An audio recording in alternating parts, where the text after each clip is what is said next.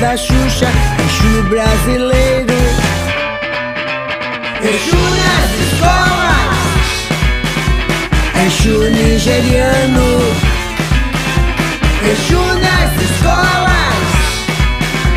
E a prova do ano é tomar de volta a alcunha roubada de um deus urubano. Exu nas escolas.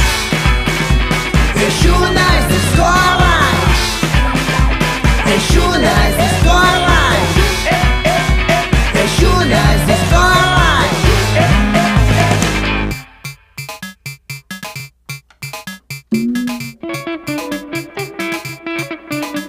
Estou vivendo como um mero mortal profissional, percebendo que às vezes não dá pra ser didático, tendo que quebrar o tabu e os costumes frágeis das crenças limitantes. Mesmo pisando firme em um chão de giz, de dentro pra fora da escola é fácil aderir a uma ética e uma ótica presa em uma enciclopédia de ilusões bem selecionadas e contadas só por quem vence. Pois acredito que até o próprio Cristo era um pouco mais crítico em relação a tudo isso. E o que as crianças estão pensando? Quais são os recados que as baleias têm para dar a nós, seres humanos, antes que o mar vire uma gosma? Cuide bem do seu tcheru. Na aula de hoje veremos Exu voando em um tissuru Entre a boca de quem assopra e o nariz de quem recebe o tissunu As escolas se transformaram em centros ecumênicos Exu te ama e ele também está com fome Porque as merendas foram desviadas novamente num país laico, temos a imagem de César na cédula e um Deus seja louvado. As bancadas e os lacaios do Estado. Se Jesus Cristo tivesse morrido nos dias de hoje com ética, em toda casa, ao invés de uma cruz, teríamos uma cadeira elétrica. Exu nas escolas. Exu nas escolas. Exu nas escolas. Exu nas escolas. Exu no recreio, não é show da Xuxa. Exu brasileiro. Exu nas escolas. Exu nigeriano. Exu nas escolas. E a prova do ano é tomar de volta a alcunha roubada de um deus urubano. Exu nas escolas. Exu nas escolas. Exu nas escolas. Já! Exu nas escolas. Já! todas, ou bom dia, boa tarde, é, a depender do horário que vocês estejam ouvindo esse podcast. É, meu nome é Simara Soares e hoje nós vamos dar continuidade ao nosso, ao nosso bate-papo sobre os povos de terreiro de Juazeiro e a pandemia da Covid-19. Hoje a nossa convidada é Iona Pereira, ela é macota do terreiro de Candomblé e ela vai se apresentar um pouco e a gente vai estar dialogando um pouco sobre é, como está sendo a, como está sendo a, essa, essa vivência durante essa pandemia e e é isso. Vamos começar. Pode se apresentar, Iona. Olá, eu sou Iona Pereira e aluna fã, é meu nome ancestral. Eu sou Macota Kididi, integro um Zocom, Fofô, Mutalinguso, é um terreiro de candomblé de nação Angola, aqui de Juazeiro, da Bahia.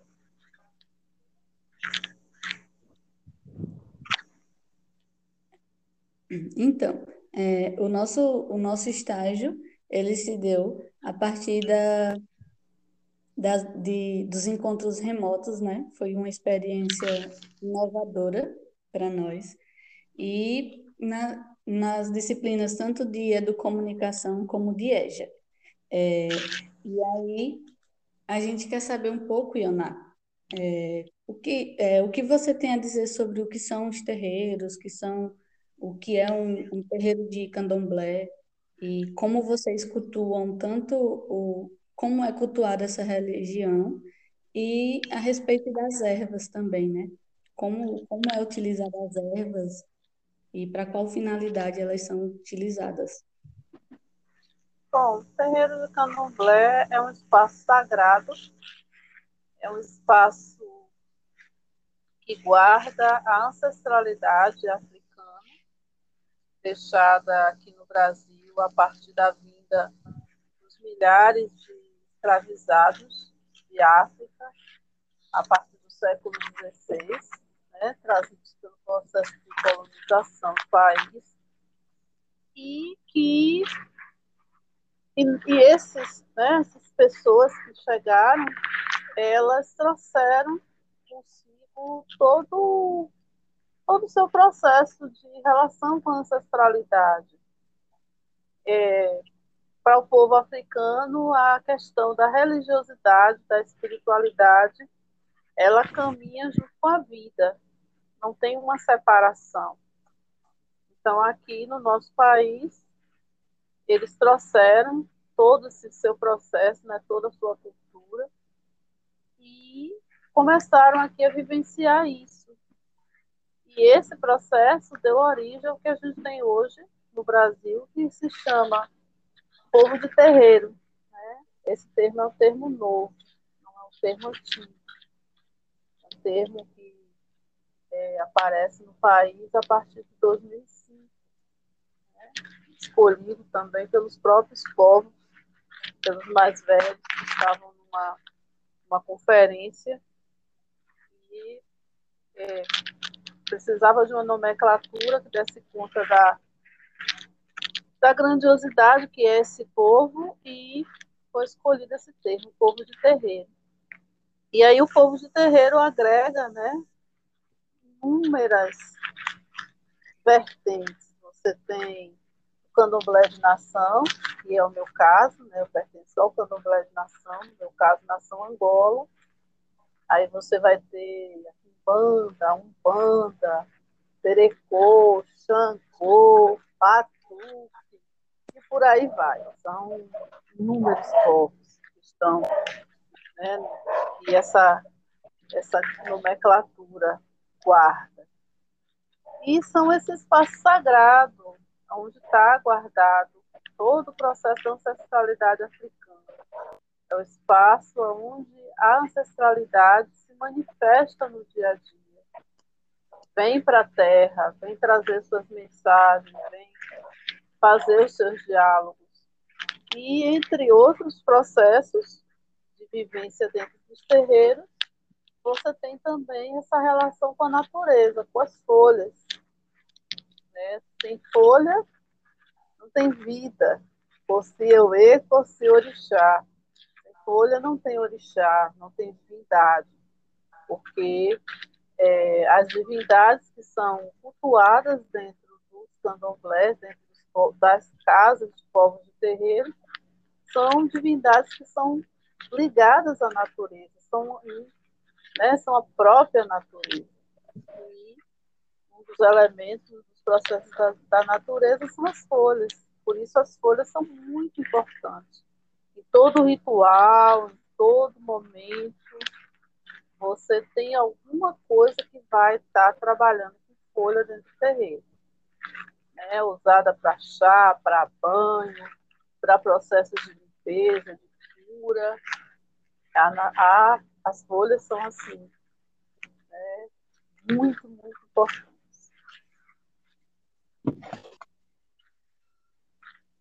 Certo. É, é bom também, né, a gente saber um pouco sobre a utilização dessas folhas, dessas ervas, porque é algo que está no nosso dia a dia, né? Todo, é, todo mundo tem ali na sua cozinha uma, uma, uma planta, uma erva, e até mesmo para quem, quem não é de religião de matriz africana, é, sempre está ali fazendo um chá, um, um, alguma coisa para melhorar na saúde, né? Digamos assim. E a, a, utilização dessas folhas na, enquanto espiritualidade na espiritualidade, ela, ela, é, ela é muito bacana, muito, muito, muito viva, né? E aí, é, a partir disso, é, a gente também tem, gostaria de saber como é que está sendo é, esse momento de pandemia, né? Como é que, como é que está se dando, é, como é que está sendo para vocês os rituais, o que, é, como é que vocês estão lidando durante essa pandemia? Bom, a pandemia ela veio para assim, né? É um momento que, infelizmente, um momento de muita tristeza, de muita negatividade, porque o que está acontecendo com a humanidade, essa devastação, né? essa quantidade de pessoas, de vidas perdidas, a gente não tem né? como, nem como expressar o sentimento que a gente tem. E dentro das terreiros, são espaços né? São espaços onde a gente está o tempo todo trabalhando em prol da vida, em prol da saúde, da cura, das coisas positivas, para a gente sempre Primeiro porque é, a pandemia fez com que a gente tivesse que parar a maior parte dos nossos rituais, né? Porque nós somos o povo da festa, da celebração Terreiro é espaço de casa aberta, porta aberta, aonde a gente, quem chegar na porta entra, quem chegar na porta é bem recebido, é bem cuidado, é bem tratado. Só que com a pandemia a gente teve que, é, em muitos momentos, fechar mesmo as nossas portas. E é, muitos dos nossos rituais têm tem acontecido, porque a gente não pode deixar de fazer, né? Tem coisas mesmo que são coisas que a gente não pode parar, mas de uma forma menor, com os filhos da casa, de portas fechadas mesmo, né? sem aquelas grandiosas festas onde as pessoas às vezes ouvem participar a pandemia fez com que a gente tivesse que se trancar mais, né? se resguardar mais, também resguardar os outros, porque no momento que a gente se cuida, a gente também está tá cuidando dos outros. A pandemia fez isso também com, com os terríveis. Nós somos é o espaço do acolhimento, do, do abraço, do beijo, do toque, e nesse momento a gente está né, tendo que cuidar mesmo todos os protocolos que são recomendados aí pelos organismos né, da saúde, a gente está tendo todo esse processo. E dentro dos nossos rituais também, né? As portas são fechadas, só o pessoal da casa, mas todo mundo de máscara, o álcool em gel, distanciamento, tudo que é necessário nesse momento. Sim, com certeza. É, uma coisa que a gente estava comentando também é que o estágio, né, por ele ter sido feito remoto, é, dificultou até o acesso da gente conhecer o terreiro, conhecer uma casa, tanto de Pai Edson, da Umbanda, quanto da Senhora do Candomblé, né? Porque se fosse algo presencial, é, a vivência teria sido bem mais bem mais gratificante, né? Porque uma, uma coisa é a gente tá tá vendo, tá tá, tá ali presente, né? Outra coisa é a gente aqui conversando, mas o que não deixa de ser uma troca de conhecimento, né? Uma troca de, de aprendizado. É, Com certeza. Inclusive pela questão da oralidade, né? Que é uma a pedagogia da oralidade, ela perpassa por essas questões. É, e falando sobre a pedagogia da oralidade, é, como essa pedagogia, no, como você vê essa pedagogia nos terreiros? Ah, nós somos o povo da oralidade? A base do nosso processo é todo a partir da oralidade. Nós não temos um livro, nós não escrito que diga assim, não, esse caminho que você vai seguir, as normas, não. O nosso processo ele vai se fazendo dentro da vivência e dentro da troca que passa pela oralidade. Nos nossos espaços, os nossos mais velhos, eles são a nossa fonte de sabedoria maior, né? por isso a gente tem sempre, em algum momento, rodas de conversa, né? alguns momentos de rituais onde os nossos mais velhos passam seus conhecimentos para a gente. Também é, os orixás, os oduns, os inquices, principalmente os caboclos, né? que para nós, no meu caso, na nação Angola, no candomblé de nação, o orixá ele não fala. Né? No geral, ele não fala. Tem seus momentos, mas no dia a dia não. Quem traz as mensagens, quem traz o diálogo é o caboclo. Então, o caboclo passa e aí a gente tem rodas de conversa com ele, rodas de ritual, aonde ele vai fazendo essa troca, sempre mais velho para o mais novo. Essa é muito a nossa dinâmica. Né? É o mais velho que tem já uma, uma boa caminhada e essa caminhada faz com que ele possa estar passando e ajudando esse mais novo a conseguir também fazer o seu caminho até também chegar mais velho e fazer também a passagem para o mais novo. É sempre nesse processo que a gente caminha. E o ensinamento, o ensinamento é dinâmico, né? Como a vida é dinâmica, o ensinamento dentro do terreiro é uhum. dinâmico, e você, dentro do terreiro, você tem é uma, um saber que não tem fim. Né? Um saber que todo dia tem uma coisa nova para você aprender. Todo momento você está descobrindo algo novo, seja na sua vida, seja na vida do outro, seja no que vai ser do lado de fora.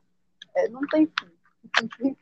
Sempre algo novo e sempre tem aprendizado. O que é bacana, né? essa troca de conhecimento na questão da oralidade.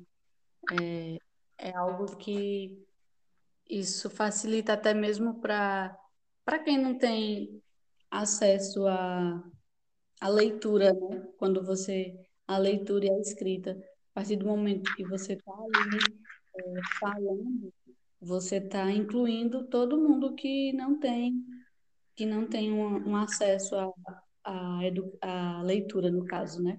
Então, essa, essa pedagogia oral, ela, ela nos possibilita, né, a, a muitas coisas. Ela nos dá uma abertura. Eu quis perguntar a diferença do candomblé e da umbanda. Eu acho que é isso? É. Que a fala dela. Ah, mas tem muitas diferenças, porque assim, realmente, é, durante muito tempo, a, a quando se referia a candomblé, é, se colocava todas as, as vertentes dentro desse processo. Hoje a gente já sabe que todo mundo é povo de terreiro, mas você vai ter um banda, você vai ter candomblé, você vai ter povo, você vai ter xangô, você vai ter banda, você vai ter, né? E, cada um vai ter a sua especificidade cada um vai ter a sua diferença realmente. Né? O candomblé, por exemplo, né? acho que um exemplo que é bem, bem nítido na diferença que a gente pode estar citando, é que no candomblé a gente usa os tambores. A, o ritual ele sempre tem os tambores. Na Umbanda, não, na Umbanda, no geral, principalmente a mais tradicional, né? Aí você tem outras, outras, né? Novas e tudo. Você vai ter os rituais com a palma. O ritual é feito só na palma, não tem tambor. É, aí também tem a questão das roupas. No candomblé você tem, para as mulheres principalmente, você tem aquelas roupas que o pessoal costuma chamar de baiana, né? A montada de baiana. Na Umbanda, não. Na Umbanda você tem roupas, na maior parte das vezes, mais comuns. Todo mundo de branco, de vestido, né? Eu acho que essas são as diferenças mais são mais fortes, né? Que são mais evidentes. Mas aí quando você vai mergulhando, mais você vai ter diferença nos rituais, nos fundamentos, mais as diferenças mais que a gente consegue ver logo quando chega assim numa casa e na outra são essas. Mas é, são tem o mesmo processo, né? Ligação com a matriz africana, mas eles vão dar esses caminhos. Né? Vocês conseguiram responder. Respondeu sim. É porque a partir dos nossos estudos, eu, no meu entendimento, eu achava que era uma coisa só, mas que são, como e Umbanda são diferentes e têm essas particularidades. Sim. E você consegue também perceber a diferença até fisi fisicamente também, né, dos, do, dos filhos da casa, né? Porque o candomblé, quando você quando você vai ser vai passar a ser filho, é, tem todo um ritual de raspar a cabeça, né? Se, se, se resguardar por, por uns dias e tudo. E a Umbanda, pelo menos até onde eu um conhecimento também, né? É, fisicamente não tem essa, não tem de raspar a cabeça. Então, assim, quando você você consegue perceber essa diferença até mesmo fisicamente nos filhos. É, e porque é uma... são os rituais, né? Que são diferentes, bem diferentes. Uhum. É, e, e também tem, é, eu, já, eu já fui tanto numa casa de Umbanda como na de Candomblé. E é perceptível muito. Então, assim, é, quando, quando passar a pandemia, né, quando voltar tudo a, a, poder ter festas, a gente vai nos dois, Sheila. E aí a gente. É bom, é bom. Você vê presencialmente a, a diferença dos dois, como são bem grandes. Sim. E Dando é, mais continuidade é, a nosso bate-papo, tem também a questão dos, dos orixás, né? Os orixás que, tanto no candomblé quanto na Umbanda, são tem uma, uma forma diferente de ser, de ser cultuado. Poderia falar um pouquinho, Iana, sobre? Ah, é, é, é, bem diferente, né? Porque é muito mais vivência, na realidade. Porque, assim, é, a gente está falando dessas diferenças, mas aí eu fico pensando aqui, né? Quem dá esse tom de diferenciação na realidade são eles mesmos, são as divindades, né? Porque às vezes a gente até diz ou encontra nos livros, ah, porque é, a divindade um faz isso, a divindade outro não faz. Mas às vezes a gente vai, aqui eu já tive a experiência, aqui mesmo na região de é, banda e ver a divindade fazendo a mesma coisa que faz no candomblé. Né? Porque é a forma como ela se apresenta. E aí é uma, é uma condição que não é, no, não é muito nossa, né? Não é, a gente não tem muito controle. Né? Mas eles se apresentam, em cada um, eles têm a, manifesta, a forma de manifestação deles. É, geralmente no candomblé, o orixá, o início, o né? Aí eu estou falando de candomblé de nação, que aí a gente tem, né? Cada, cada nação vai ter a sua denominação para chamar essas, essas divindades. No caso da nação Queto, é o orixá. Na nação Angola, a gente chama de Inquice. E na nação Jeje, a gente chama de Vodú.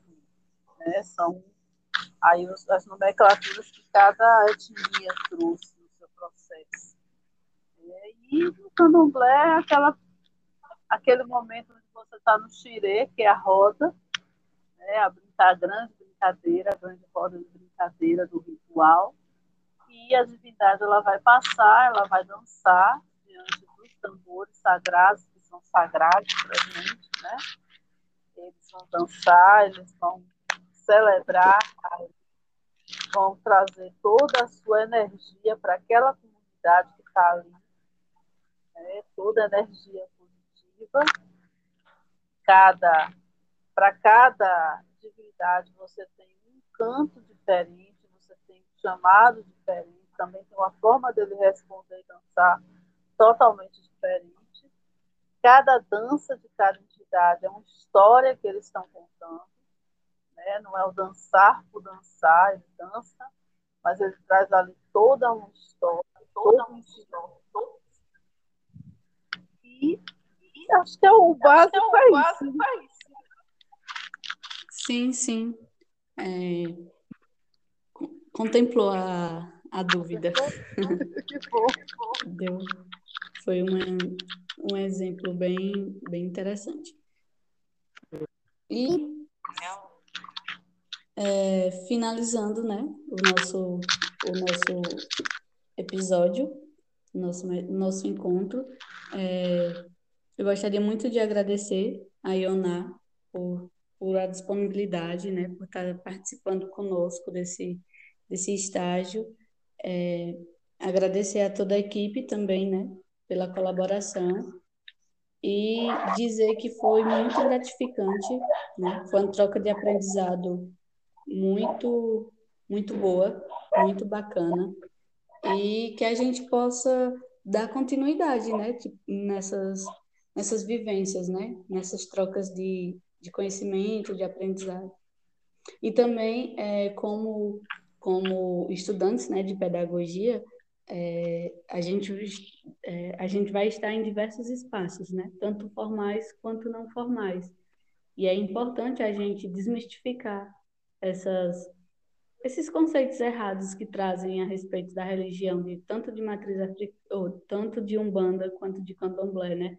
Porque são religiões que sofrem muito preconceito e esses preconceitos partem mais do racismo estrutural que já existe aí na sociedade há muito tempo. Então, é importante que a gente, enquanto futuro, aliás, é importante que enquanto futuros pedagogos, a gente leve essas informações, né? Rompendo aí com esses preconceitos, tanto nas escolas como fora delas também, né? A depender do espaço que a gente vai estar presente. Mas que a gente é, abra o nosso conhecimento, né? Nos permita conhecer e vivenciar novos espaços, porque a pedagogia ela está em, em todo lugar, né? A educação ela é uma educação transformadora. E agradecer muito por essa por essa troca de experiência, Iona. Muito obrigada. Ah, a gente que agradece pela, pela, pelo convite. Na medida do possível, ficar à disposição. Né? Porque passos são passos porque vão realmente mostrar um pouquinho de como nós somos e ajudar a acabar com essa marca terrível deixada pela colonização. Infelizmente, a gente continua vivenciando hoje, né? Leva aí ao racismo religioso. Então, quanto mais espaço a gente tiver para estar tá dialogando, a gente está à disposição. E aí a gente só agradece, deseja é, coisas boas sobre o projeto de vocês e novas parcerias aí. Com certeza. Obrigada, Obrigada. Obrigada. Boa noite para vocês. E boa noite, bom dia, boa tarde para os nossos ouvintes. Fica até a próxima. Cheiro.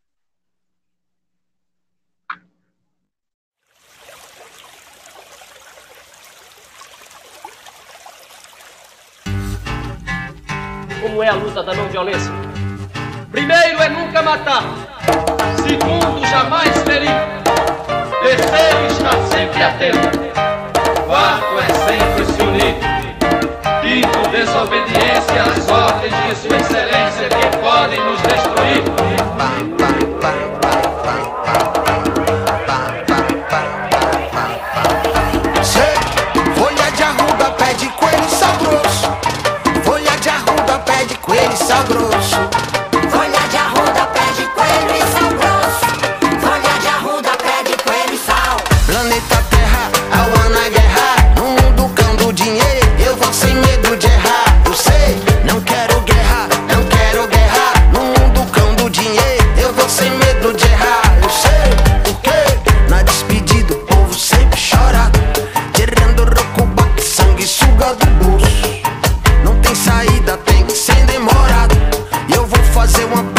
livrar teu pescoço.